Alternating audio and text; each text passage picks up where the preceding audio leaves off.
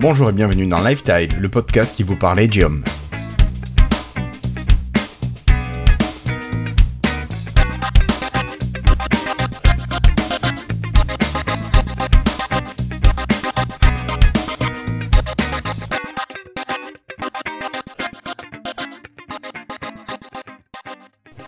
Bonjour, nous sommes aujourd'hui le jeudi 24 octobre 2019 et c'est l'épisode 164 de Lifestyle. Alors avec moi ce soir, j'ai le plaisir d'accueillir d'abord Cassim. Bonsoir Cassim, comment vas-tu? Bonsoir, ça va très bien. Et toi? Bon, ça va, ça va, ça va. À côté de toi, nous avons Florian qui est là. Salut Florian. Hello, ça va, ça va? Ça va. Toujours en forme? Ouais. Alors, euh, juste avant d'attaquer cet épisode qui n'est pas très chargé au niveau news, euh, j'ai le plaisir de vous rappeler que nous avons sorti l'épisode 7 de la M-Story, qui parle de l'époque 1995-1996, avec une grosse guerre du web, ou du non-web d'ailleurs, euh, donc à retrouver sur la chaîne YouTube, Lifestyle Podcast, YouTube, M-Story, voilà, vous connaissez. donc n'hésitez pas à retrouver tout ça. d'ailleurs, on a eu quelques commentaires qui appréciaient euh, Florian les retours de la M-Story, donc je pense qu'il va falloir programmer très rapidement l'épisode 8, si tu le veux bien. Ça devrait être faisable facilement. On attend juste notre ami Christophe qui est jamais dispo. Ah, c'est ça, c'est ça d'être une star. Sans plus attendre, je vous propose d'attaquer par le dossier.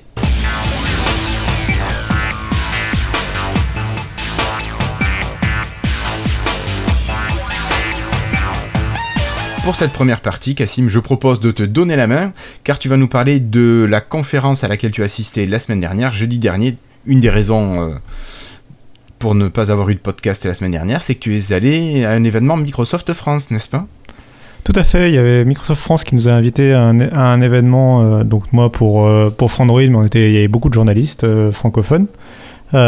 qui, et on a été invités à Paris pour un événement Surface, qui était un peu une, euh, comment dire, euh, un nouvel épisode dans le, par rapport aux annonces qui avaient été faites à New York euh, quelques semaines auparavant, dont on avait déjà parlé dans Lifestyle avec tous les nouveaux produits Surface. Hum, mais Cassim, dis-moi, vous avez eu quelqu'un de Microsoft France pour vous présenter tout ça? Hum, Rien de plus tout à fait, il y avait Dominique Danae, directrice de la communication de chez Microsoft France, mais on a eu quelques personnes en plus, effectivement. Je pense ah, que c'est à, ça que tu penses peut-être. Oui, c'est à ça que je pense. on a eu déjà la réponse en fait. on a eu euh, Panos Panay, donc le Chief Product Officer de Microsoft, Monsieur Surface. C'est ça, Monsieur Surface.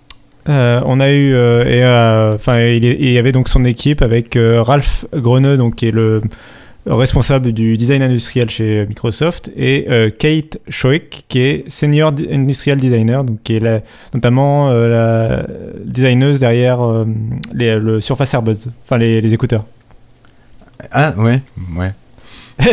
ouais. qui était euh, donc venu pour expliquer un peu comment elle avait travaillé et comment elle avait élaboré ce, ce produit qui, qui, nous avait tous euh, laissé, euh, en tout cas qui nous avait tous surpris de, par sa présentation. Quoi. du coup, en gros, l'événement s'est déroulé en deux temps. le premier, c'était une sorte de d'exposer questions-réponses, eu une session avec euh, donc la, j'ai dit Dominique Danae, donc euh, celle qui donc la directrice de la communication de Microsoft France, en fait, qui a interrogé les trois employés de Microsoft Corp.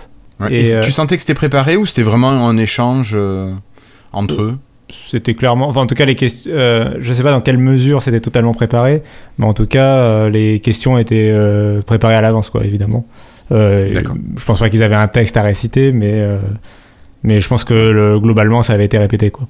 Euh, et donc, euh, ils sont revenus, je dirais, pendant euh, peut-être une heure à peu près, une demi-heure, une heure, sur la conférence, sur des éléments de design, sur à la poser des questions. Et après, il y a eu une courte session de questions-réponses avec les journalistes. Et après, il y a eu la, la deuxième partie de l'événement où on a pu prendre en main les nouveautés. D'accord. Alors, qu'est-ce que tu as pu voir? Non, pardon, première partie. Euh, qu'est-ce que tu as pu apprendre de nouveau que l'on n'avait pas appris à la conférence Surface? Euh, alors c'est compliqué parce que du coup on n'avait pas le droit de filmer ni d'enregistrer donc c'était un peu compliqué de, pouvoir prendre des notes, enfin de pouvoir euh, exactement pointer les trucs qu'on n'avait pas déjà entendus auparavant. Surtout qu'honnêtement il n'y avait pas grand chose de nouveau à annoncer qu'il n'avait pas déjà dit au cours des semaines précédentes. Mais il y a eu quelques précisions qui, d'après moi, étaient intéressantes. notamment, bon, il, a expliqué une nouvelle fois pourquoi Android, ils avaient choisi Android pour le Surface Duo. Nous, on l'avait déjà dit dans le podcast, mais donc il a reconfirmé que c'était parce que il voulait proposer un, appareil aux gens avec les applications que les gens voulaient, donc forcément, ils avaient le choix que de mettre Android et le Play Store parce que c'est le seul, la seule plateforme ouverte où il y a des applications pour smartphone en nombre. Euh, euh, voilà, donc ils avaient, pas, en vrai, ils n'avaient pas le choix, donc ils sont allés vers euh, Android pour, pour ce produit. La réponse qui m'a le plus intéressé, moi personnellement, c'était surtout sur la question de, des deux écrans par rapport à l'écran pliable. En, fait, on a pu leur demander pourquoi ils avaient fait ce choix-là, alors que chez Samsung et Huawei, ils, ont, ils commencent à y avoir des smartphones avec un seul écran qui se plie en deux. Alors, qu'est-ce qu'ils disaient, Panos? Et bah, moi, ce qui m'a étonné, c'est qu'il n'a pas du tout euh, vraiment. Enfin, il, en a parlé rapidement des problèmes de, fiabilité des écrans pliables, mais euh, finalement, il a vraiment dit que c'était une différence de philosophie et que de son point de vue, il comprenait pourquoi nous on faisait la comparaison, pourquoi tous ceux qui, ont, qui avaient vu la présentation faisaient la comparaison, mais que lui, de son point de vue, c'était vraiment euh, deux, deux, technologies différentes. D'un côté, les deux écrans et de l'autre, un seul écran pliable. Et la raison pour laquelle ils sont allés vers les deux il écrans. A raison. Enfin, je pense qu'il a raison. Hein. Je pense que techniquement, c'est vraiment deux manières de faire complètement différentes. Et en fait, lui, pour lui, les deux philosophies, c'est vraiment. Enfin, sa philosophie, du coup, pour les deux écrans, c'est euh, que les gens sur Windows, sur leur PC portable, quand ils ont euh, deux, deux, applications côte à côte, sont beaucoup plus productifs que quand ils ont une seule application en plein écran. Euh, il, avait une, il avait une étude interne pour appuyer ça qu'ils avaient faite sur Windows. Et du coup, il a dit pourquoi on propose. Aujourd'hui, les smartphones, tu n'as qu'une seule application en général en plein écran à la limite, tu as une vidéo en, picture in picture, mais globalement, tu qu'une seule application à la fois. Pourquoi euh, on n'applique pas ce, système euh, bah, sur smartphone avec, en mettant deux applications côte à côte Et pour faire ça, le plus simple, c'était d'avoir deux écrans côte à côte, et comme ça, tu es sûr d'avoir vraiment cette séparation logique et d'avoir comme du deux écrans, en fait, euh, quand tu es sur PC. quoi. D'accord.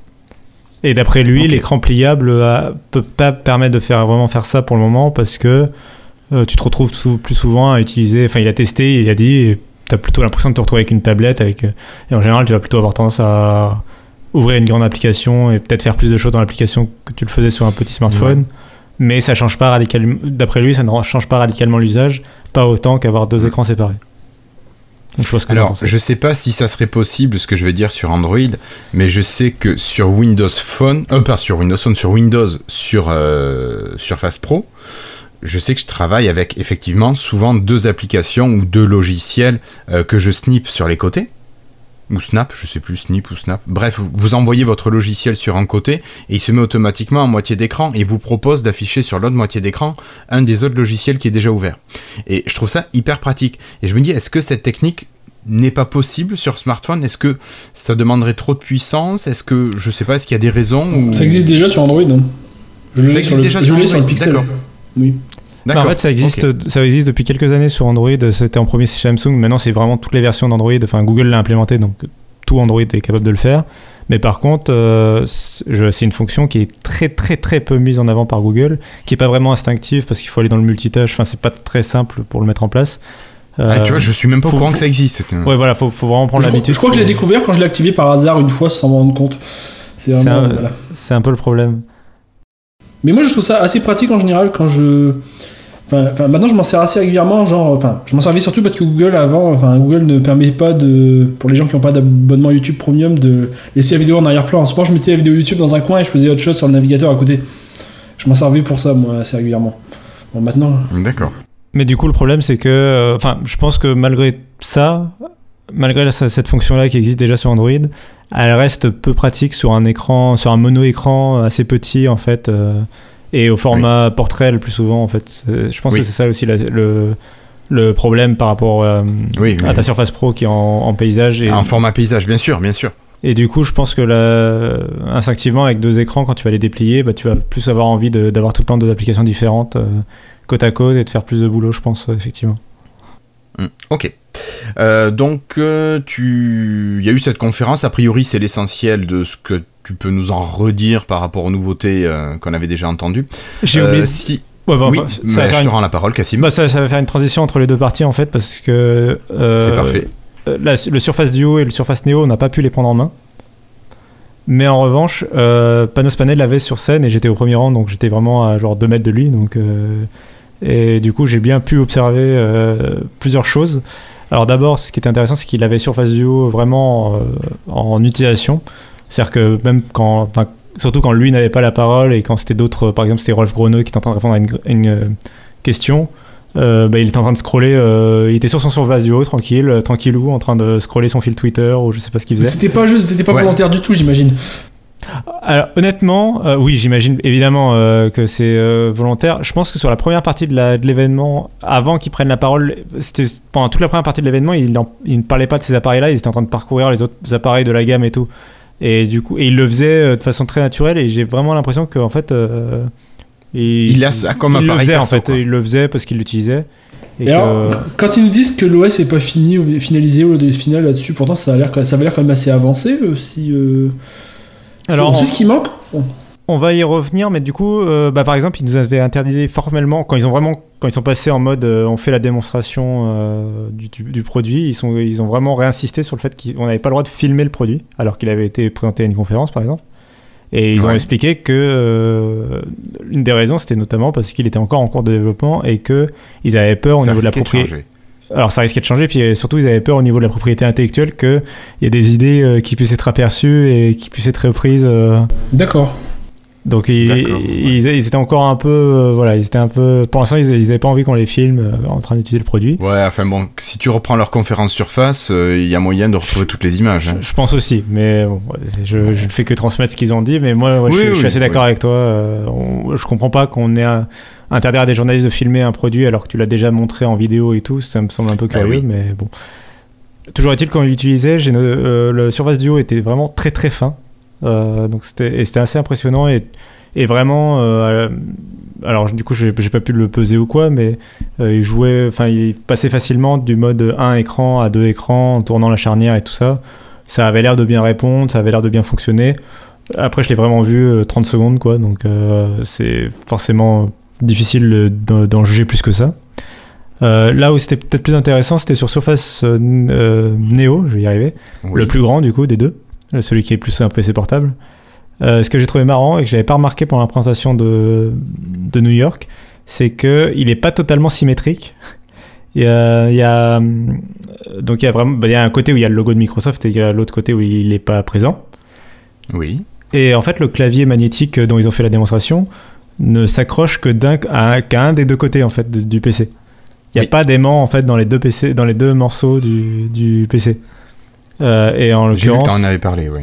Et je trouvais ça marrant. Enfin, j'avais pas du tout tilté. Et en fait, euh, euh, il a essayé. En fait, quand il a commencé à faire la démo, il a essayé. Il a pris le clavier dans, la main, il l'a posé sur un côté, et le clavier est retombé dans sa main. Et il s'est rendu compte, il l'a pas dit, mais, il a, mais moi j'ai enfin, vu qu'il fait, il a compris qu'il s'était pris de côté, il l'a collé de l'autre côté, et là ça s'est monté instantanément, il a pu faire la démo, regardez, le clavier passe devant, machin. Mais du coup, je trouve ça marrant qu'ils soient pas totalement symétriques alors que instinctif. Enfin, j'ai l'impression que tu t'es quand tu l'as en face de toi, tu sais pas forcément quel côté, par quel côté tu l'as pris, et tu fais pas forcément très gaffe. Et nos smartphones, hormis l'appareil photo ou le lecteur d'empreintes, en général, les smartphones et les tablettes, tu sais pas vraiment de quel côté tu les prends en général. Euh, Entre la droite et la gauche plutôt. J'ai déjà fait pareil avec la surface. Hein. Plus d'une fois, je l'ai pris à l'envers et j'ai mis le clavier du mauvais sens. Hein. Après, c'est voilà. un peu la même idée. c'est marrant, ça m'est jamais arrivé. Ouais. Mais c'est souvent, tu sais, quand je l'ai utilisé pour lire un livre ou je sais pas quoi, ou un comics ou n'importe quoi, qu'elle est posée sur le lit, tu sais, je la reprends après pour la poser sur le clavier, et si je la reprends dans le mauvais sens, bah je la mets, je l'ai à l'envers. Ah, je, sais que j'ai le logo sur le logo Microsoft à droite, donc. Euh, oui, mais si je suis pas gaffe du tout, tu sais, c'est assez bon. Oui, non, mais je. Pas de problème. On t'offrira une paire de lunettes. Ok. Euh, donc là, Cassim, t'as vu d'autres choses sur Neo ou est-ce que c'est tout? On va passer au matériel un peu moins originaux euh je pense qu'on va passer aux matériels. Euh, un dernier truc, c'était le fait qu'il a précisé à un moment, ce qui est intéressant, c'était que 90% de l'équipe Surface actuelle, donc les ingénieurs qui travaillent sur les produits, venaient, enfin étaient déjà là à l'époque de la toute première Surface. Il y a la Surface, il parlait de la Surface RT Pro. Hein. Il y a une, bah, il y a presque 10 ans maintenant. 6 ans, 7 ans euh, oui, enfin, il, disait 10 ans dans le sens parce qu'ils ont mis du temps. Oui, mais oui, ça a été développé avant, bien sûr. Voilà. Mais, euh, mais du coup, c'est intéressant de savoir que bah, c'est quasiment la même équipe en fait, à peu de choses près. qui travaillent aujourd'hui. Il y a une cohérence dans la, dans la durée aussi. Et puis sûrement une expertise qui gagne euh, au niveau de l'équipe. Ouais. Bah, je pense que notamment au niveau des charnières, j'ai l'impression que. Ah bah, tu m'étonnes. J'ai l'impression qu'ils ont l'équipe charnière. Quoi. Ils ont l'équipe charnière qui fait le lien entre tout. Ouais, ouais, ouais. Ok. Euh, donc Cassim, on laisse Neo et du autre côté. Et là, on va passer euh, Surface Pro X, Surface Laptop et peut-être, euh, qu'est-ce que j'oublie La Surface Pro 7. Bon. oui, oui. Bah, en fait, du coup, donc là, pour le coup, j'ai pu passer du temps. Ils étaient en démonstration. Quoique, on va y revenir, il y, avait des petits manques quand même. du coup, y a la plus intéressante, c'était la Surface Pro X, clairement. on va pas se cacher. Euh, donc c'était le truc que tout le monde attendait parce que c'est la, pour rappel, c'est la, donc c'est une sorte de Surface Pro euh, qui a tout nouveau design parce que l'écran a des bordures amoindries, euh, elle, du coup apparaît plus grande. Alors qu'elle prend la même... à la conférence, c'est un écran de 13 pouces dans un châssis de 12 pouces. C'est ça. Et ce qui est intéressant, c'est qu'elle est beaucoup plus fine et qu'elle tourne avec un processeur type ARM développé avec Qualcomm, vendu sous la marque Microsoft. C'est le Microsoft SQ1.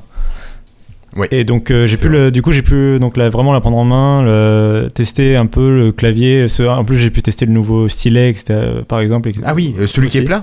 Celui qui est plat. Euh, alors déjà le produit, la tablette en elle-même. Donc il n'y a plus d'USB classique. Il n'y a que de l'USB Type C, ce qui est. Et là il y en a qu'un. Il y en a deux. si je, oui il y en a deux. Il y en a deux, d'accord. Il y en a deux. Euh, et du coup, ça remplace, bah, justement, il y en a un pour. Euh, ah oui, pour la charge, et l'autre euh, bah, pour servir d'USB classique. oui, enfin, tu peux faire comme ça, mais après, la charge se fait aussi par le Surface Connect classique. Ouais. Mais tu peux aussi le charger par USB Type C. Et donc, donc le produit en lui-même est extrêmement, bon, extrêmement bien fini. Je vous, vous apprends rien sur les surfaces. Oui, non, c'est pas étonnant. très bonne qualité de fabrication. Euh, très léger, euh, il paraît, c'est marrant, il, a, il fait le même poids que la Surface Pro 7, exactement, à 1 gramme près. Oh, D'accord. Et il fait à peu près les mêmes dimensions, puisqu'on l'a dit, euh, c'est l'écran qui a agrandi, mais pas, pas le châssis. Mais il paraît plus léger en fait, parce que j'ai l'impression que le, le, le fait qu'il soit de plus fin et le plat, et qu'il soit plat, je pense que le cerveau, du coup. et peut-être le fait que tu as un écran plus grand, au final, euh, tu, ça, peut ça joue peut-être sur l'inconscient et tu te dis peut-être, ben tiens, euh, voilà. c'est plus grand, ça fait le même poids, donc c'est plus léger en réalité. C'est ça. Enfin, en, tout cas, je me suis et pas que moi. Enfin, j'ai entendu les réactions des journalistes autour de moi et tout. Euh, on était plusieurs à trouver que ça avait l'air plus léger, alors, alors que ça ne l'est pas du tout. donc je trouvais ça intéressant. Après voilà, le, donc le produit est très bien fini, le clavier très bien aussi, le touchpad pareil. Le stylet, moi j'ai trouvé ça très bien. Euh, j'ai pas eu trop de, soucis. Alors effectivement, au tout début, t'es un peu euh, surpris par, la, par le nouveau format par rapport au gros stylet euh, du, de la Surface Pro. Mais le, stylet de la Surface Pro, ça ressemble vraiment à un stylo avec juste un bord qui est droit. Alors que là, on a vraiment deux tranches. Ça ressemble à ça rappelle plus un crayon pour enfants.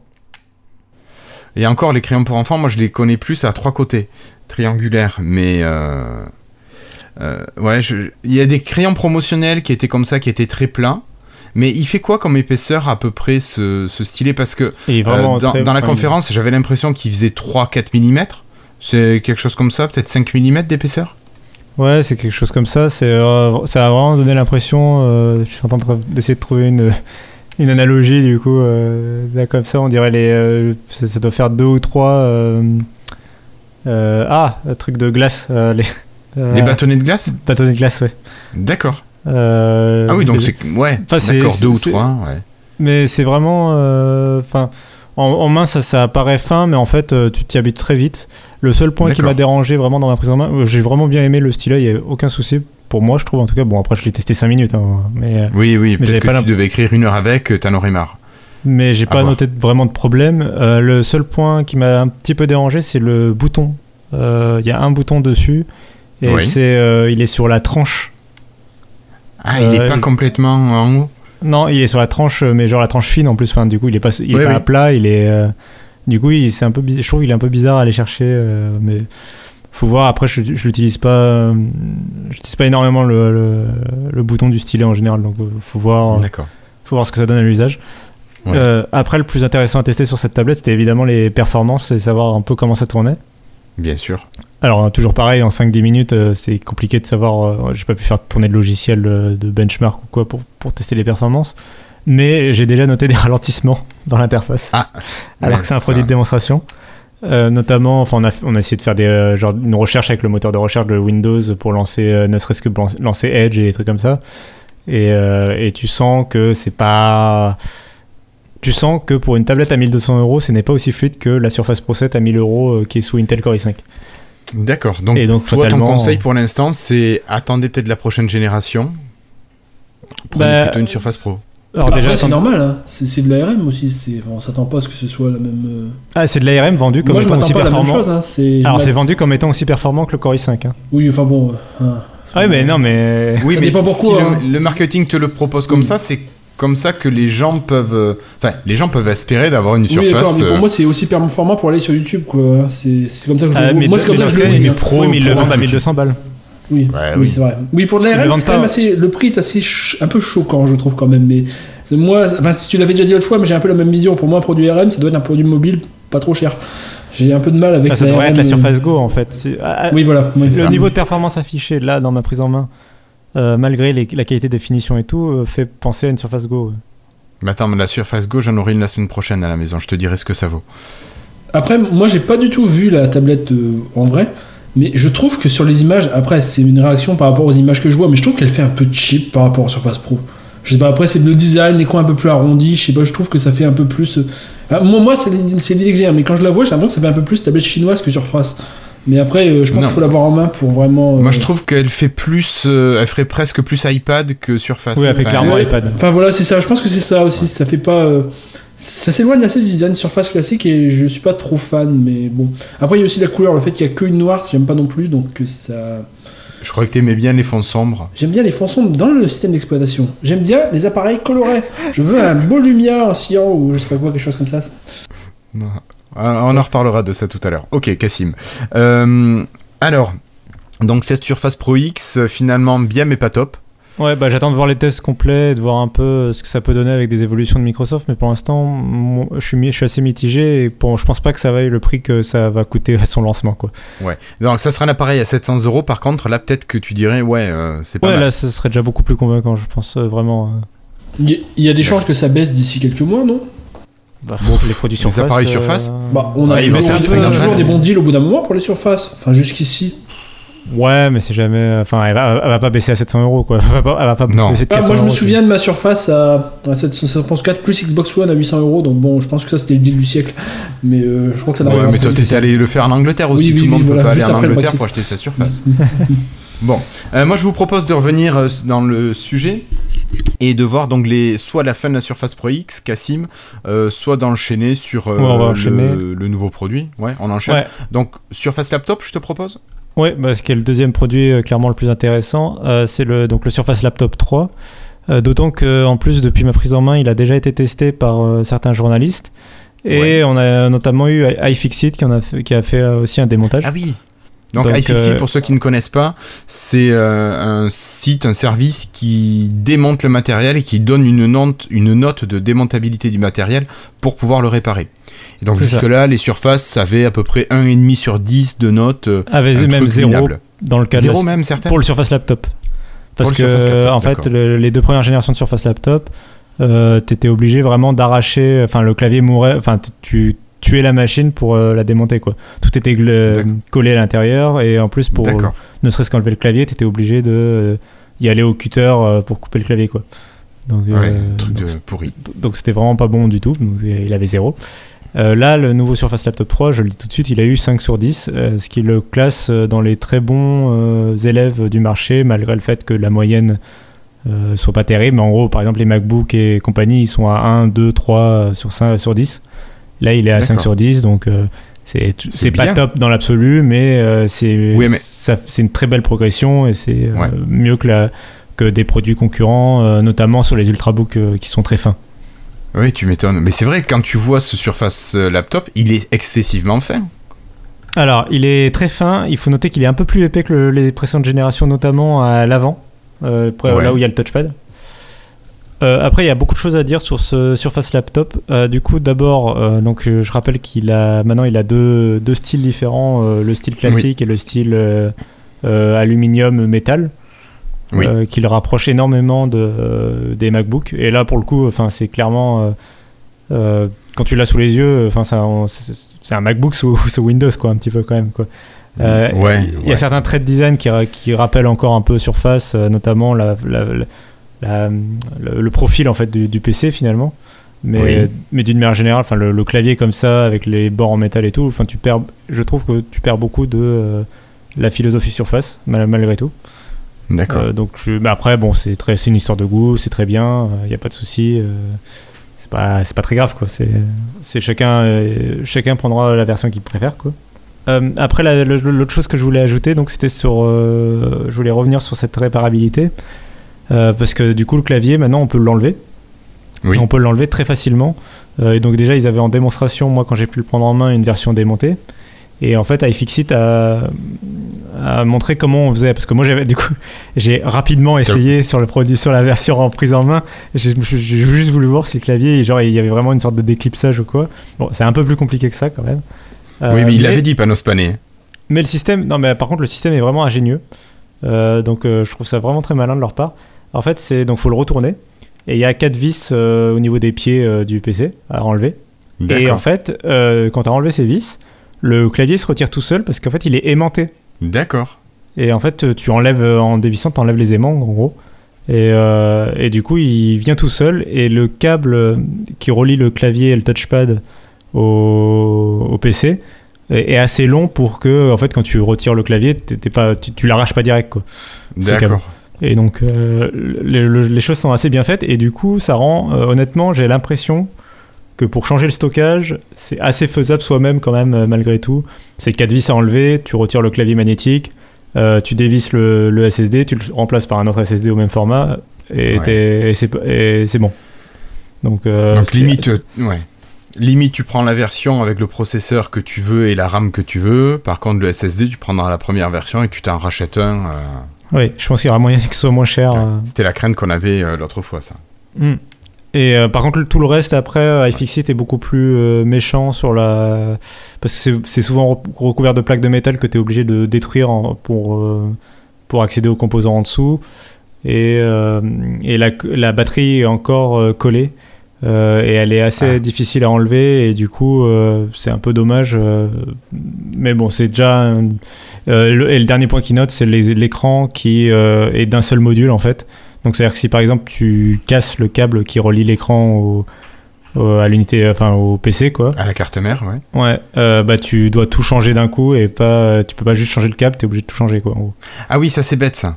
Et euh, ce qui est complètement con parce que le câble ça coûte un euro et l'écran il coûte. Euh, ouais, même pas, ça coûte même pas un euro le câble.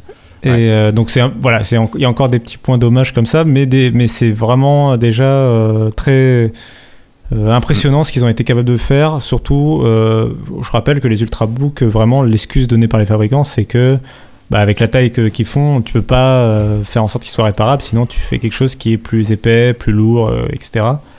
Et là, le Surface, Laptop a montré que c'était faisable. Là, le Surface Laptop a, vraiment, montré que c'était faisable. bon, après, sur la machine en elle-même, malheureusement, j'ai rien, j'ai pas grand-chose à dire. D'autant que si vous vous souvenez, ce qui était intéressant, c'était que ça intégrait de l'AMD. Oui la version 15 pouces, parce que vous avez le petit Surface Laptop et le grand Surface Laptop. Donc le grand, le 15 pouces, était avec un processeur AMD. Et Cassim Sauf que les versions vendues aux entreprises sont euh, toutes en Intel. Ah c'est les versions pour les, grands pour les particuliers, pour le grand public euh, que tu trouves à la Fnac euh, et tout. c'est processeur, Intel, processeur AMD, pardon. Et par contre, les, les, les lots de surface qui vont directement vendre à des grandes entreprises ou quoi, ce sera de l'Intel à l'intérieur. Et, donc, vous, vous avez eu que de l'Intel Devinez quoi Voilà, à la prise en main, c'était que de l'Intel. Donc, j'ai pas pu voir ce que ça donnait euh, de la, la, solution AMD. Et on invitera David Catu, il, s'est acheté le Surface Laptop 3. Ouais, et en plus, bah, il y a déjà les tests qui sont sortis dans la presse. Euh, et donc, en, en très bref, euh, AMD enfin, le, le, processeur AMD est un peu en retard sur ce que AMD propose sur les PC de bureau, je crois que je l'avais dit. Et du coup, euh, les performances sont pas bonnes par rapport à ce qu'Intel propose. Euh, elles sont pas bonnes ou elles sont pas très bonnes? Elles sont vraiment mitigées, voire moins bon, et l'autonomie est pas assez bonne. Ça, c'est pour le laptop en général. Du coup, les gens sont assez déçus du laptop, en particulier le 15 pouces, du coup, qui ne bénéficie pas assez de, du gain en, en place pour avoir une autonomie qui est vraiment plus importante, une connectique qui serait plus, plus riche, etc. Euh, apparemment, les gens sont quand même un peu déçus, euh, malgré tout, même s'il y a beaucoup d'améliorations qui sont bienvenues et tout, dans l'ensemble. Et ça reste un très bon laptop, c'est un des meilleurs PC sous Windows probablement, mais euh, mais il y avait voilà, c'était pas aussi impressionnant que ce que ça aurait pu être ou que ce que ça promettait d'être. Et notamment chez AMD. Et en plus, ça coûte le fait que, par exemple, le laptop 3 est pas Wi-Fi 6 et des petits points comme ça, alors que la version Intel l'est, par exemple. D'accord. Donc pour l'instant, le Surface Laptop 3, on va peut-être rester sur de, de l'Intel. Pour, pour ceux qui sont euh, connaisseurs vraiment de la chose technique, euh, dans les euh, benchmarks et les tests de jeu, c'était équivalent, le, donc la solution AMD qui intègre une solution graphique et un processeur, c'était équivalent à un processeur Intel, un PC avec un processeur Intel et une carte graphique NVIDIA MX150, qui est vraiment la carte graphique NVIDIA la moins puissante qu'ils ont qu'on retrouve dans des, vraiment dans des ultra portables. Euh, euh, ah oui Type euh, le, le, Razer Blade, quoi. C'est vraiment pas genre le MacBook Pro ou un truc comme ça, quoi. D'accord, ok. bon. Et il nous reste la Surface Pro 7, Cassim. Alors, à part l'arrivée du port USB-C, qu'est-ce que tu peux nous dire sur cette machine? Ah bah t'as tout dit, c'est bon. D'accord, ok. Non mais vraiment, en, vrai, en, vrai, euh, oui c'est vraiment la même. J'ai rien à dire à part l'USB Type C. Il y a la nouvelle génération de puces Intel, mais en prise en main, voilà. Et en plus, tu t'en aperçois En général, je peux déjà vous dire que euh, bah, c'est cool, ça va vous permettre d'augmenter, je pense, légèrement l'autonomie et d'avoir surtout plus de performance dans la tablette. Mais au-delà de ça, euh, voilà, c'est exactement la même qu'avant. Il n'y a vraiment rien à dire dessus, je pense. Ok. Bon, bah écoute, Cassim, euh, merci beaucoup. Est-ce que tu vois quelque chose qu'on aurait pu oublier là sur cet événement ou est-ce que tu penses avoir réussi à faire le tour? C'était vraiment une très belle vue euh, l'événement euh, sur Paris et je me demande combien combien ça leur a coûté alors combien ça leur a coûté de l'ESA et à quel prix ça peut se vendre d'une enfin sans location vraiment l'achat d'un tel lieu parce que c'était une sorte de loft géant enfin de hangar géant en, sur un toit parisien euh, qui, où tu as une vue sur tout Paris. Quoi. Donc, euh, et notamment la Tour Eiffel qui est littéralement en face du, du, du, balcon. Donc je sais pas quel prix ça coûte, mais ça doit coûter cher. C'est ça. Très très cher. Ok Cassim, merci beaucoup. Allez, je vous propose de clôturer ce dossier et de passer tout de suite aux news et rumeurs.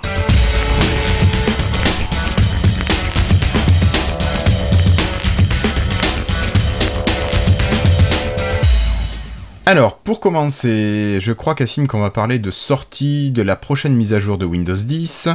Actuellement, les gens qui ne sont pas insiders ont normalement la version 19.03 de Windows 10, donc la version de mars qui est sortie en avril-mai, euh, qui avait pris un petit peu de retard. Et donc la nouvelle version devrait arriver là, normalement ça s'appelle 1909 pour le mois de septembre, mais bon, il semblerait qu'il y ait un petit peu de retard qui soit pris. Mais je crois que tu as une date à nous donner pour la sortie de cette mise à jour. Oui, c'est le journaliste euh, Zach Bowden de, donc de Windows Central qui affirme que euh, la sortie générale, donc la General Availability, euh, donc la sortie générale de 19H2, donc la nouvelle version de Windows 10, est prévu pour le 12 novembre. Donc euh, c'est pour bientôt, c'est dans quelques semaines. dans deux semaines. En même temps, faut dire que euh, tu me le rappelais avant l'enregistrement de l'émission, euh, enfin elle est déjà en, release preview, donc elle est déjà quasi terminée cette mise à jour dans son développement. Donc, Clairement, moi je dois dire, ça fait plus d'un mois que je suis sur la release preview. J'ai pas eu plus de bugs que d'habitude, je dois en avoir un tous les deux mois. Alors est-ce que j'étais en 19.03, en 19.09 après, c'est pas, vraiment une... La différence par rapport à d'habitude, c'est que c'est pas une nouvelle bulle de Windows. Cette fois, ils ont juste fait une sorte de grosse mise à jour cumulative sur la version euh, de janvier. Ils n'ont pas fait une nouvelle version complète de Windows comme ils font d'habitude. Oui. Donc évidemment, il y a moins de chances d'avoir de gros bugs que si c'était une, grosse nouvelle version. Il y a peu de nouveautés d'une manière générale. Oui, ben moi je, je t'avoue que je trouve que Windows 10 a quand même atteint une certaine maturité que je trouve très intéressante.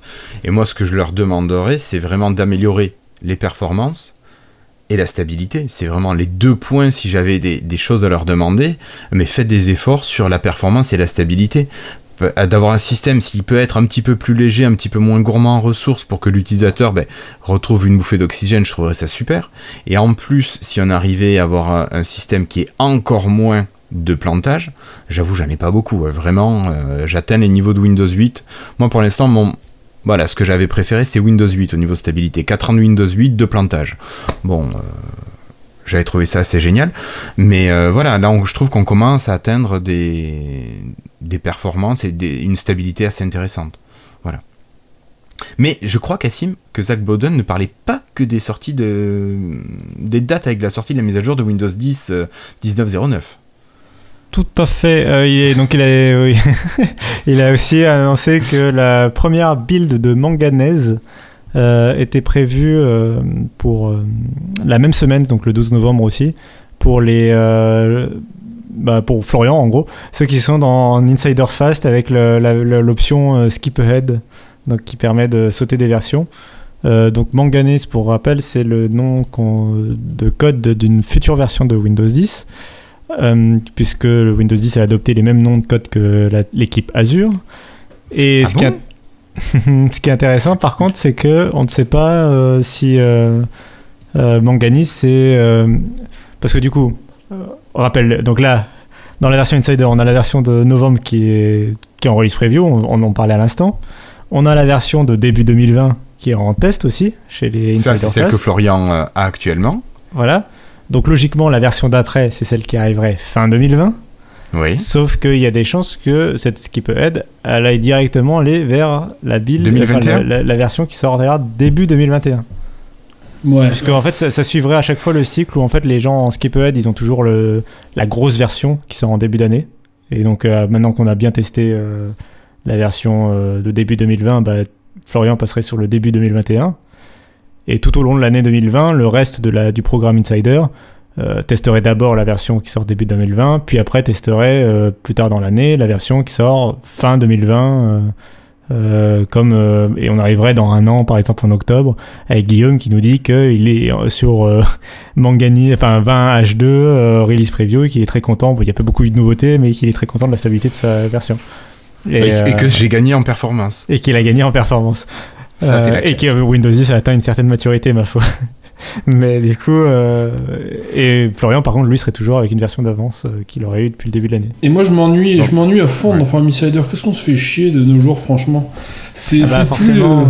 Plus, chaque, il n'y a rien, plus rien de neuf, il n'y a plus rien à tester quasiment. C'est, Qu'est-ce que c'est chiant, j'ai envie de dire, quoi. Et en plus, à chaque fois que Microsoft tente quelque chose, genre là, ils font une mise à jour où ça a un peu cassé le, le, redémarrage du PC. Parce qu'on redémarrait ah le PC, bah ça, le PC redémarrait pas tout seul, il fallait forcer en, le reset à la main. Et là, t'as eu des scandales sur Twitter, oh, c'est honteux de passer une bulle comme ça. Alors ça fait que eux, évidemment, ils ont peur ensuite de, de balancer des, des trucs bêta, alors eh qu'on est en skip quand même, on est en la version qui est censée être la plus buggée. Mais on dirait qu'il y a tellement de gens pour Insider que maintenant ils osent plus euh, lancer des trucs trop early. Et donc, bah, ça fait qu'on se retrouve quasiment avec euh, à tester rien. Et ça. moi, je trouve honnêtement. C'est pénible pour toi. Ça me manque, oui, ça me manque. L'époque, on avait des trucs buggés tout le temps, plein de nouveaux machins qui marchaient pas à tester. Du, du qui changeait de tous les côtés, ça savait pas où aller. C'était fun. Des trucs qui supprimaient au fur et à mesure. C'était fun, voilà. Maintenant, je m'ennuie. Bon, bon. Vous vous rappelez des 7 ouais, euh, Par contre, euh, tiens, un petit truc, par contre, je sais pas si vous avez encore le problème, mais moi, j'ai toujours le problème sur Windows 10, c'est que le copier-coller dans les UWP, la moitié du temps, ça marche pas.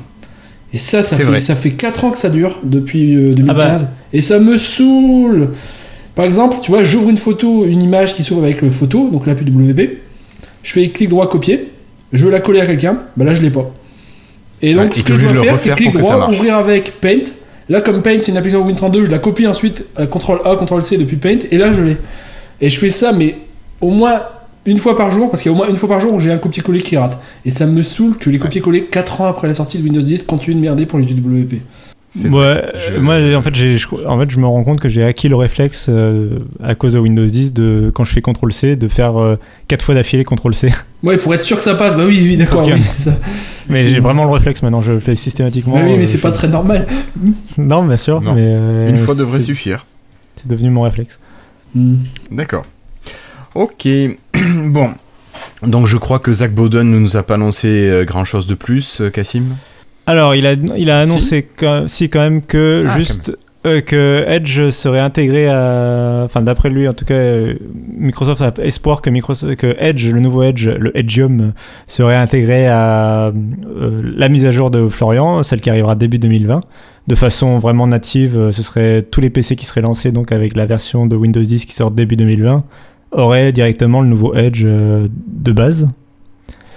Et le dernier truc qu'il a déclaré, c'est euh, que Windows 10 X, donc le, le nouveau, nouvel OS qui équipe euh, Surface Neo, euh, serait déjà prêt en RTM, donc c'est-à-dire le développement il serait terminé. en tout cas, le développement serait prévu d'être terminé en même temps que 20H1, donc la, version qui sortira début 2020.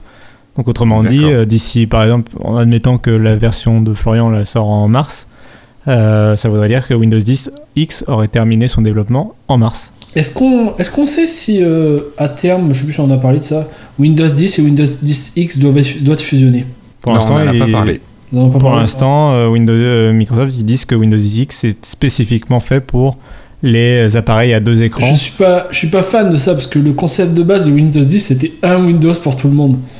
Et j'aime pas le fait qu'on recrée, alors qu'on a enfin réussi à unifier tous les Windows, on recrée des, une version séparée là. J'aime pas l'idée, mais bon. Après, c'est, ça, reste enfin, ça reste derrière Windows 10, euh, ça reste des concepts qui sont partagés partout. C'est au même titre que le Windows 10 de la Surface, c'est, euh, Windows, c'est un Windows 10 différent, euh, le Surface Hub, pardon. Ah, oui. et, et, le Windows 10 de la Xbox, c'est aussi un Windows 10 qui est un peu différent des autres. c'est, un peu à ce même titre que Windows 10 X, qui sera hmm. différent. Je pense que, après, je pense qu'à terme, tu as raison ils vont pas fusionner les deux, mais je pense que Windows 10 X sera proposé sur des machines, euh, genre sur des PC Chromebook, euh, un peu euh, des PC portables, D'après moi. Ok. Ok. Bon, très bien. Merci Cassim et merci Florian pour tes questions. moi, je vous propose de continuer. Cassim, tu nous as parlé de Chromium. Eh bien, justement, j'ai cru comprendre que Chromium était prêt, que Microsoft pourrait libérer Chromium de manière non bêta. Oui, alors, compris. Alors celle-là, elle est quand même assez drôle parce que c'est un site euh, que je connais pas bien qui a hum, trouvé ça. Donc c'est comment il s'appelle J'aimerais bien retrouver le nom quand même. TechDose qui a trouvé ça en fait euh, en cherchant Microsoft Edge Stable sur Google. sur Google. Euh, en plus sur Google. le lien de, enfin il y a un lien Microsoft qui était public qui permettait de télécharger la version stable de Edge. Je pense que c'est toujours possible. Euh, et donc c'est un téléchargement complètement officiel qui vient des serveurs de Microsoft de la version stable de Edge. Et sauf qu'il n'y a aucune annonce. Je pensais que l'annonce serait faite dans la journée même ou un truc comme ça. Je pensais que juste que c'était un serveur qui avait été lancé un peu trop tôt. Mais non, non, euh, ça n'a toujours pas été annoncé, Edge en version stable. Mais c'est parfaitement téléchargeable, c'est parfaitement officiel. Ça vient des serveurs de Microsoft, il n'y a aucun souci. Euh, et par contre, et c'est intéressant parce que c'est vraiment la version stable. Du coup, je l'ai installé sur mon PC pour tester. Et euh, donc, euh, bah, il a pas. Euh, c'est une version stable, donc du coup, il n'y a plus le flag bêta ou dev ou canary sur l'icône. c'est l'icône de Edge. Il n'y a plus le truc pour de faire des feedbacks, les éléments pour donner des feedbacks. en tout cas, c'est beaucoup moins mis en avant. C'est bah, comme une version stable, hein, logique. Et, et, le point intéressant, c'est que ça remplace Edge, le Edge de Windows 10. Euh, ça le remplace complètement. C'est-à-dire que quand vous commencez, après, vous, quand vous cherchez Edge dans le, dans le moteur de recherche de Windows, il, vous ressort. Euh, il y en a plus deux, il te ressort le, seul qui te ressort, c'est la version euh, Edgeium en fait, qui a légèrement changé d'icône d'ailleurs. du coup, enfin, c'est elle est un peu plus bleu foncé. D'accord. Pour séparer en fait, pour séparer peut-être juste. une petite question, est-ce qu'il est disponible seulement en x86 ou est-ce qu'ils ont sorti une section, une, une version ARM64 justement pour leur surface Pro X qui vient de sortir. Alors moi, je peux, tout ce que je peux te dire, c'est que quand tu le télécharges, euh, c'est la version x86 64 bits que tu télécharges, mais c'est logique parce que le service te Oui, il cherche par rapport à ton PC. Donc il faudrait tester sur un PC ARM pour voir si euh, s'il trouve la version euh, ARM ou pas. C'est ça. Du coup, faudrait En gros, il faut que je trouve mon Lumia 950, que je le reboot sur Windows 10 ARM et que j'essaye de télécharger le truc. Oui, tu, peux faire ça. ça peut marcher. Normalement, aux dernières nouvelles, c'était prévu. En tout cas, par contre, euh, pour répondre à ta question, il y a une version de Edge qui est prévue, le nouveau Edge. Vu que ça vient je crois que ça vient de sortir euh, le Surface Pro X officiellement. C'est sorti hier. Ça sort en novembre. Euh, oui, le mois prochain. Non, c'est le mois prochain, je sais plus. Je vois tellement de gens sur Twitter oui, sur des appareils. vers le 9, 8, 9. Toute la gamme est sortie. Toute la gamme est sortie officiellement cette semaine, sauf le Surface Pro X qui sort en novembre. Ok. Euh, merci Cassim. Alors, une triste nouvelle pour euh, les amis possesseurs de téléphones, de smartphones. Cassim, il semblerait que les appareils qui tournaient sur euh, Windows Phone 7 et 8 n'aient plus accès au store. 7 et 8, 7, ça fait bien longtemps. 7 hein. et 8, ça fait bien longtemps, c'est 8 dont on parle là. Oui, oui, oui, mais là, ce sont tous les smartphones, Cassim, qui n'ont plus accès au store. Je marque une minute de silence. non, euh, bon, on va vraiment faire qu'il. Ou tu le feras artificiellement si tu veux. non, non, non, c'est bien, ça suffit. Ça, t'as fait 10 secondes de silence. Euh, pour, euh, bah, ça représente une seconde par pourcentage de part de marché au, au, meilleur de sa forme. donc, il y a Windows Phone 7 et 8 et 8.1 qui perdent, qui vont officiellement perdre leur, leur store d'applications le 16 décembre, donc qui sera fermé par Microsoft. Pour les gens qui sont sous Windows 10 mobile, le store euh, reste ouvert, euh, je sais pas jusqu'à quand, par contre, je me rappelle plus.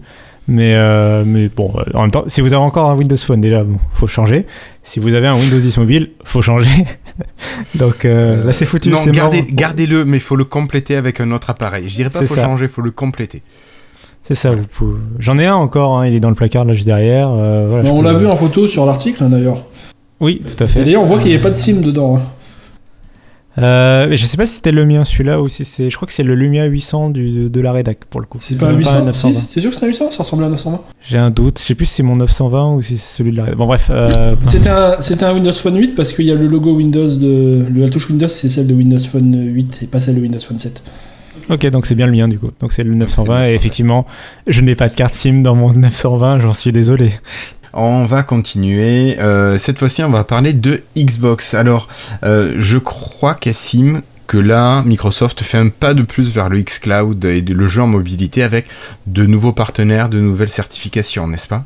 Tout à fait. Euh, ils ont annoncé sur. Il faut que j'arrête avec ce tout à fait. ils ont... Tu vas m'appeler Thierry bientôt.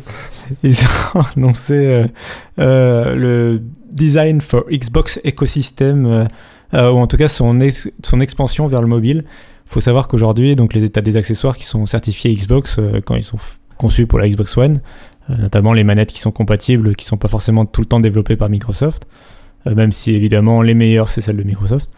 Euh, tu peux en acheter chez d'autres fabricants et il y a Microsoft qui va étendre ce système, ce service pour le, leur xCloud sur mobile.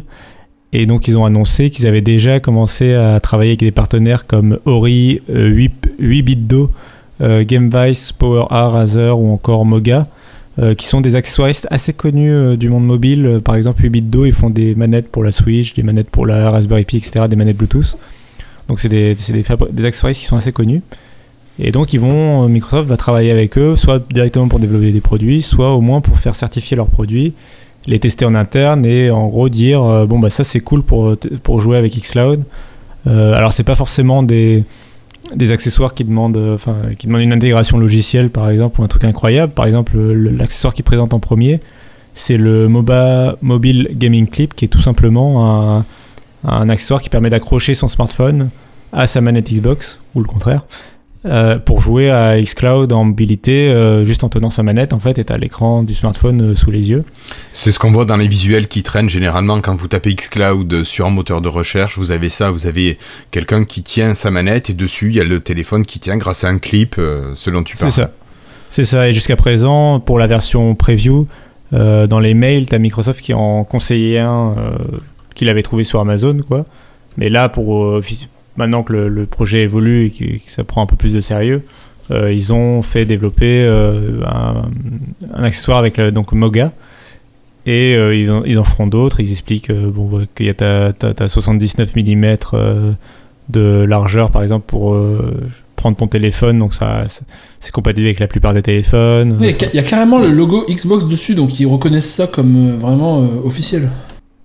Oui, oui, tout à fait. Ouais. C'est vraiment fait pour que que les gens puissent euh, et je pense sur la boîte il y aura euh, et c'est vendu sur le Microsoft Store et, et, sur la boîte il y aura probablement euh, un compatible xCloud ouais c'est ça. Xbox et sur toute la page du Microsoft Store il y a écrit Xbox Game Streaming qui est le nom officiel de, xCloud un peu partout. Enfin voilà ils veulent vraiment le mettre en avant. Et ils annoncent par ailleurs qu'ils continuent de travailler par exemple avec Apple pour réduire la la latence de, de, la manette Xbox avec iOS. Tout, tout ce, l'écosystème mobile, ils essaient de pousser l'écosystème mobile vraiment vers le jeu vidéo euh, et essayer de, faire ce qu'ils de venir, je pense, avec leur savoir-faire qu'ils ont acquis sur le, le, jeu vidéo sur console et de l'apporter sur mobile. Euh, parce que c'est vrai que finalement, sur mobile, il n'y a aucun constructeur, euh, si, a Sony, mais qui pendant longtemps avait deux divisions vraiment séparées, donc ça compte pas vraiment. Euh, mais sur mobile, il n'y avait pas vraiment d'acteurs du jeu vidéo fort. Il y a, Nintendo n'a pas de smartphone, par exemple. Ouais, donc, donc c'est intéressant de, de voir l'expertise qu'ils apportent. C'est ce que je trouve assez intéressant aussi, c'est que la manette Xbox a réussi quand même à devenir en, en 10 ans la manette standard du PC. c'est devenu je veux dire, tu joues à un jeu PC, maintenant, clairement, il est prévu pour la manette Xbox, t'as les boutons de manette Xbox. merci Windows pour ça quand même, mais oui. oui. Merci Windows pour ça, forcément. et euh, j'ai l'impression qu'ils essayent de faire vraiment la même chose sur le téléphone, là, parce qu'ils vont, ils vont même chez, iOS, il y a la partenariat avec Apple qui a été fait. Donc ils essayent de faire la manette Xbox, la manette standard du jeu maintenant, au-delà du, au-delà du PC.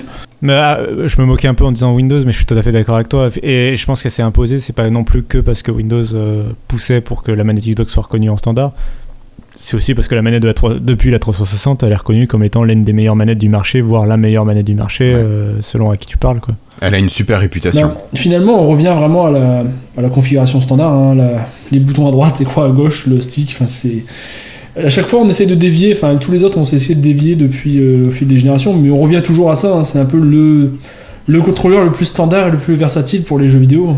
Et pourtant, attends, il y a quand même le joystick qui est asymétrique. ça, ça, ça, pour beaucoup de joueurs, c'est. Si tu regardes la manette PlayStation, t'as les deux joysticks qui sont en dessous des. justement, je, trouve ça je trouve ça super bizarre, le même joystick en dessous, non? Non? Enfin, je sais pas. Je me souviens sur, sur euh. Euh, Wii U, les, la manette était comme la PlayStation avec les joysticks en dessous, et je trouvais ça horrible à atteindre euh, avec le, avec le pouce. Bon, après, c'est l'habitude. Et maintenant, la manette de la Switch de mémoire est comme la. C'est la même que la manette Xbox. Oui, oui, ils sont, ils sont venus à ça, ils sont repassés à ça aussi. Et du coup. Bref, du coup, en tout cas, effectivement, c'est devenu une excellente manette. Euh, d'ailleurs, il y a la Elite Controller 2 qui arrive, la série 2 qui arrive très bientôt. Ah. Je pense, je pense qu'on aura l'occasion de la tester dans Lifestyle. Peut-être, et même qui sera compatible avec la future Scarlett, d'après ce que j'ai pu lire euh, de tes articles, Cassim. Oui, alors euh, ils ont annoncé que tous les accessoires, et ils insistent beaucoup pour la Elite qui est en train de sortir, que tous les accessoires Xbox One seront compatibles avec la Scarlett, donc la même la manette classique. Euh, toutes les manettes seront compatibles. Là où ils insistent beaucoup pour la Elite, c'est parce que bah, tu as la Elite 2 qui sort fin novembre. Est-ce que tu as vraiment envie d'investir euh, ces 140 euros, je crois, euh, dans la manette Si dans un an, on t'annonce qu'elle est pas compatible, quoi. Tiens, quelque chose que, quelque chose que j'aimerais bien voir, c'est qu'ils ajoutent au passage un peu la connexion avec Xcloud et avec le téléphone et aussi le tu sais, il pourrait, il pourrait aussi mettre une possibilité de projeter un peu sur la télé depuis le téléphone. Je sais pas, je trouve que ça pourrait être sympa, tu vois. Tu peux utiliser ta manette avec le téléphone, le téléphone qui projette sur la télé. je pense que tu peux le faire euh, avec une projection de ton écran via Miracast. Ouais, ouais, éventuellement via Miracast. Il euh, y a Miracast sur Android? Oui, oui, et non, parce que, enfin, oui, mais euh, ça a un peu perdu de sa. Disons que c'est plus aussi connu que ça l'était avant. Maintenant, c'est devenu c'est quand même Google Cast a vachement pris de poids euh, par rapport à ça mais euh, et puis je faudrait voir avec la latence en fait éventuellement, si tu rajoutes encore un élément de latence oui.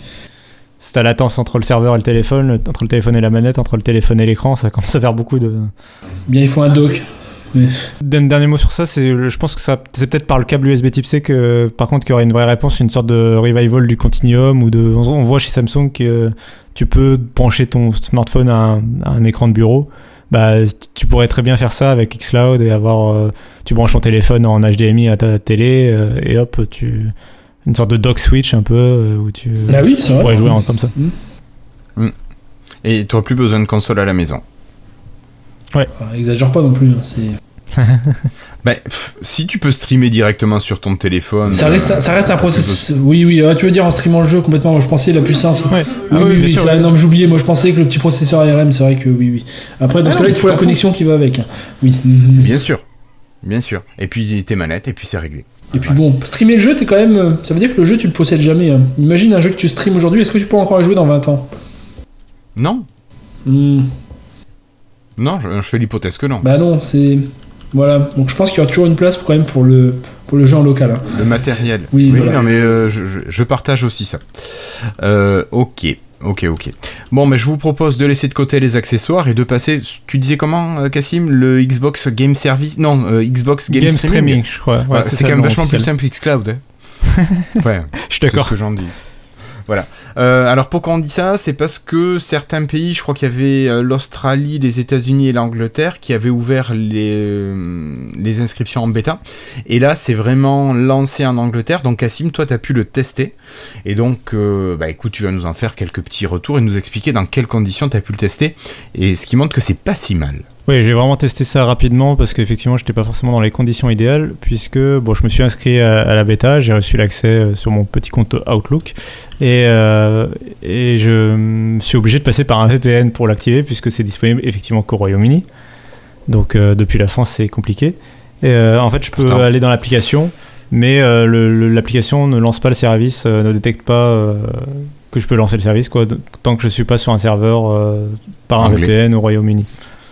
Euh, donc, euh, ça, c'est les conditions de test. Euh, un VPN, évidemment, rajoute énormément de latence et rajoute. Enfin, c'est un intermédiaire qu'il n'y aura pas quand tu joueras normalement sur le service mm. ou si tu étais par exemple au Royaume-Uni. Donc pour, pour faire simple, grosso modo, tu jouais dans des conditions qui n'étaient pas loin, qui étaient loin d'être optimales. Et pourtant, et pourtant, euh, euh, j'ai été plutôt euh, impressionné techniquement par le, la chose. Alors déjà, bon, l'interface de l'application est très très belle, tout est bien fait pour... ils te disent, alors d'abord tu branches ton, ta manette Xbox en Bluetooth, après voilà, ils vérifient que tout, tout, tout, marche bien, et tu as directement ta liste de jeux. donc moi j'avais, enfin comme prévu, j'avais Gear 5, Halo, Sea of Thieves et le jeu de Killer Instinct. Donc, mm. euh, tu as, directement ta liste, tu cliques dessus, tu fais play et le jeu se lance. Donc, tu as un petit temps d'attente, euh, je dirais moins d'une minute, hein, quelques secondes, une quinzaine de secondes, euh, pendant lequel le serveur charge le jeu. Après, le jeu se lance, et alors c'est vraiment le jeu se lance, comme si tu le lançais sur PC, c'est-à-dire que tu as le temps de. Tu as la présentation de l'éditeur, le, t'es pas directement dans le jeu, tu as directement. tu as, le, la photo de l'éditeur, le trailer, etc. et après, le jeu se lance et euh, il synchronise ta sauvegarde avec, euh, avec le Xbox Live. Donc par mhm. exemple Gears, il a de, tout de suite il a dit ah bah ça c'est ton pseudo, euh, t'as déjà ta sauvegarde, pas besoin de voilà il m'a pas lancé le tuto etc. et après du coup j'ai lancé le mode entraînement pour vraiment tester ça et j'ai pas noté alors déjà un la qualité vidéo était très bonne, je trouvais ça vraiment j'ai pas noté de compression enfin j'avais vraiment pas l'impression de regarder par exemple une vidéo YouTube sur mon smartphone j'avais l'impression vraiment de jouer au jeu sur mon smartphone. Euh, c'était vraiment très très propre, comme euh, vraiment très détaillé, vraiment très propre dans, l'image. Le texte était un peu petit par contre, euh, forcément. À cause de l'écran? À cause de l'écran, mais c'est intéressant aussi de le noter. Enfin, ça demandera. Je rappelle que les développeurs vont pouvoir à terme dire adapter leur affichage, savoir mhm. qu'ils sont sur Xcloud et adapter leur affichage en fonction de la taille de l'écran. Donc ce sera peut-être un point à noter, au moins la taille des peut-être des sous-titres à travailler pour que ce soit un peu automatique. Hmm. En tout cas, euh, c'était vraiment, euh, c'était vraiment très, très bluffant sur la qualité de l'image. L'autre point important, c'est la latence. Euh, je l'ai dit, je jouais par un VPN. J'ai pas noté de latence vraiment importante. Alors forcément, elle était, elle était un peu plus présente que sur un, jeu local, mais même dans, pour naviguer dans les boutons, dans les menus, pour jouer et tout, c'était pas handicapant. Ça m'a vraiment pas bloqué. alors que d'habitude, ce genre de système, par exemple, dès que tu joues facilement en streaming, par exemple en Wi-Fi ou quoi, euh, même en streaming local avec des vieux systèmes, je me rappelle, euh, des fois tu avais le menu, euh, tu t'appuyais sur le joystick pour descendre dans ton menu et tu sentais les quelques secondes qu'il fallait pour que le, truc réponde derrière. Quoi. Oui. Donc on a ah vraiment fait un, un, long chemin depuis ça. Et ou tu sais, quand tu prends à distance un PC ou quand tu. Des fois avec TeamViewer à l'époque et tout, bah, tu sentais que ta souris elle mettait un peu de temps. Quoi. Oui, oui. Euh, là, on n'est vraiment pas du tout dans ça. C'est euh, quasi instantané. Euh, tu sens très peu la, latence. J'ai trouvé que Gears, le personnage était peut-être un peu plus un peu plus lourd à manier que d'habitude, avec un petit peu plus de, voilà de, retour effectivement, et un peu plus long à manier, mais vraiment pas catastrophique du tout, vraiment plutôt bon. Alors que je passais par un VPN, il y a une ou deux fois où l'application m'a mis un warning attention, votre qualité, votre connexion n'est pas de qualité optimale euh, pour faire tourner, sachant que je faisais tourner le jeu, enfin le service, sur un Redmi Note 8 Pro qui coûte 250 euros, qui est pas. Enfin, alors évidemment, le jeu tourne en, distance. Mais là où je veux en venir, c'est aussi que je jouais juste en Wi-Fi et que c'est pas le meilleur smartphone du marché, qu'il n'y a peut-être pas le meilleur Wi-Fi du marché et qu'il n'y a peut-être pas. Donc, je me suis fait ça chez toi ou t'as fait ça au boulot? Les deux. J'ai fait une session au boulot, une session chez moi. D'accord. Et au niveau qualité de connexion, euh, chez toi, tu as de la fibre? Dans les deux cas, c'est de la fibre, donc évidemment, je suis dans les meilleures. Ça, pour ce côté-là, je suis dans les meilleures conditions possibles. Ouais. Et dans les deux cas, euh, c'était très bon. Je dirais que le pire, le pire, euh, les pires conditions, c'était plutôt au boulot où le Wi-Fi a tendance à être saturé parce qu'on a plein d'appareils. Ben oui, bien sûr. Et, malgré ça, ça marchait vraiment plutôt bien. Il y a eu un décrochage au boulot, mais c'était plutôt bien. Après, j'ai pas encore pu faire de longues sessions de, de tests, mais c'est vraiment un bon départ. Euh, ça m'a permis vraiment de pouvoir euh, prendre en main aussi, même. Moi, il y a des trucs euh, sur ce genre de service, je suis vraiment, je suis vraiment curieux juste de l'application en elle-même, savoir. Le côté technique, la prouesse. Ah, au-delà de ouais, la, la, prouesse effectivement technique, mais même des trucs tout bêtes comme comment ça marche de lancer son jeu, est-ce que c'est comme Netflix, tu vois, enfin des trucs D'accord, ouais, okay, on pourrait très bien imaginer par exemple avec le cloud que euh, quand je termine un jeu, euh, il garde ma session, il, sauvegarde euh, où en est ma session et que quand je la reprenne, il puisse reprendre directement dans le jeu où j'en étais quoi. Oui. alors qu'en fait non, là le jeu il redémarre. Enfin c'est pour l'instant c'est voilà, des points intéressants comme ça. peut-être des choses qui seront améliorées, peut-être des choses qui seront différentes aussi chez Stadia ou chez d'autres. Donc ce sera à voir avec l'évolution du progrès du service. D'accord. Ok. Ok, ben merci beaucoup Cassim. Je sais pas si Florian, toi tu veux réagir par rapport à ça. Je te sens pas très joueur euh, en streaming. Non, non, je pense que je ferai jamais. je jouerai jamais en streaming par, euh, par principe. C'est comme. Euh, je joue pas au MMORPG pour la même raison en fait. J'aime pas jouer sur quelque chose que, je, que ce qui est pas à moi. Ah, toi, c'est vraiment la propriété, le disque. Enfin, t'as as besoin d'avoir. Tu joues. Est-ce que t'achètes beaucoup en dématérialisé du coup Non, jamais il faut vraiment que tu envie d'avoir la chose, quoi. Si c'est pas à moi, je me dis qu'un jour je vais le perdre. Bon, je préfère encore pas l'avoir. Ok. je sais non, mais ça se comprend. De penser un peu bizarre, mais. Non, non, non, non, non. Mais après, tout dépend. Tu peux prioriser des choses que tu veux avoir, puis des choses que tu acceptes de ne pas avoir, d'utiliser uniquement en streaming. Euh. Moi, tu vois, le jeu vidéo, ça m'irait bien en streaming. Je suis pas nostalgique comme ça et. Je pense que c'est quelque chose qui m'intéresse. Quand c'est quelque chose que, que, j'aime, euh, un jeu que j'aime ou un truc comme ça, je sais que je vais y rejouer.